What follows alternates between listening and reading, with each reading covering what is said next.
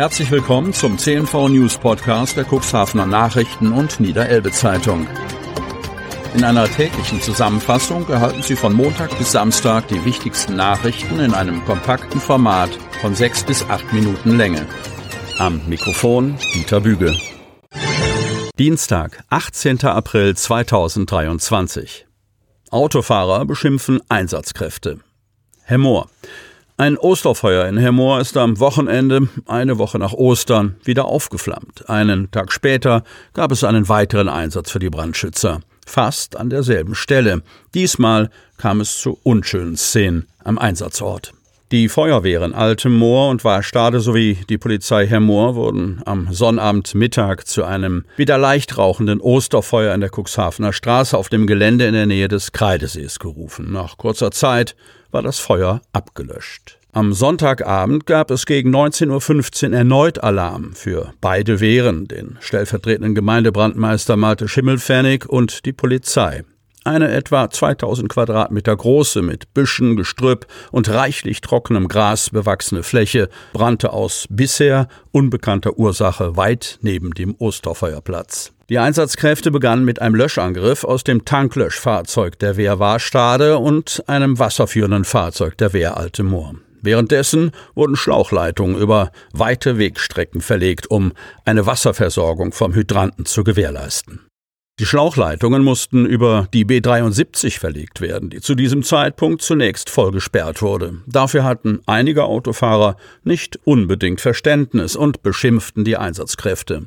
Für einige Fahrzeuge wurde die Weiterfahrt auf der B73 nach kurzer Zeit über Schlauchbrücken ermöglicht. Parallel wurde mittels Feuerpatschen und C-Rohren das Feuer bekämpft. Nach einer Stunde meldeten die etwa 45 Einsatzkräfte Feuer aus. Mit Wärmebildkameras wurde das Gelände nach Glutnestern abgesucht. Nach Herzstillstand. Torhüter liegt im Krankenhaus.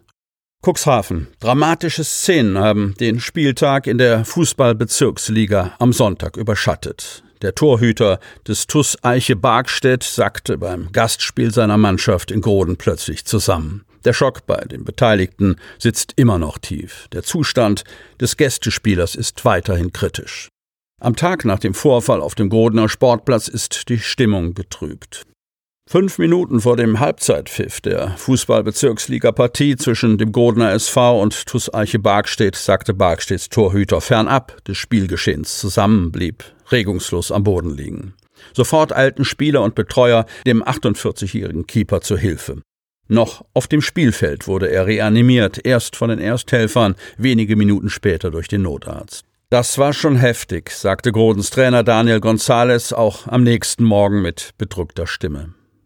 Er war einer der Ersthelfer, hat nach wenigen Augenblicken mit der Herzdruckmassage begonnen. Das erste Mal in seinem Leben bei einem Menschen, davor nur bei einer Puppe, beim letzten Erste-Hilfe-Kurs vor knapp zwei Jahren, so Gonzales.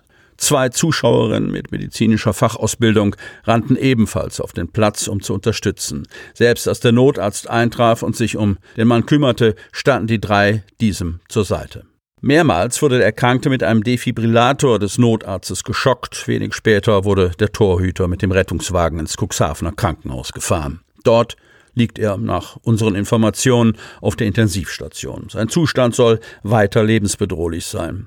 Das bestätigte der Vorsitzende des TUS Eiche Bargstedt, Dennis Neumann, am Montagnachmittag. Dennis Neumann erfuhr am Telefon von dem Unglück. Ich hatte Gänsehaut, sagte er. Der Kabine und im Mannschaftsbus herrschte teilweise eiserne Stille. Gespräche seien nun aber wichtig, betonte der Vorsitzende. Die Jungs sollen die Geschehnisse nicht mit sich selbst ausmachen, so Neumann. Er hoffe einfach, dass die Sache gut ausgehe. Grodens Vorsitzende Franka Günzler war am Sonntag auf dem Platz, hat bei der Einweisung der Rettungskräfte geholfen. Die tragischen Ereignisse machten sie auch ein Stück weit wütend. Seit zwei Jahren kämpfte der Verein dafür, dass ein Defibrillator am Sportgelände angebracht werde. Die Stadt Cuxhaven hat die Zusage auch bereits gegeben, dass alle Sportstätten mit einem solchen Gerät ausgestattet werden. Doch das dauert. In Groden hängt noch kein Defibri. Ich finde es unmöglich, dass das alles so lange dauert, sagt Günzler. Nun sei das passiert, wovor sie immer Angst gehabt habe. Ein Defibrillator hätte in der Situation helfen können, ist sie sich sicher.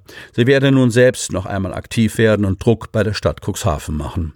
Dort zeigt sich Sportreferent Mirko Fink betrübt über das Unglück auf dem Sportplatz. Die Willensbekundung, alle Sportstätten in der Stadt mit einem Defibrillator auszustatten, sei da. Es fehle nur noch die offizielle Genehmigung der Haushaltsmittel. Ende dieses Jahres sollen die Sportplätze und Sporthallen in Cuxhaven laut Fink ausgestattet sein.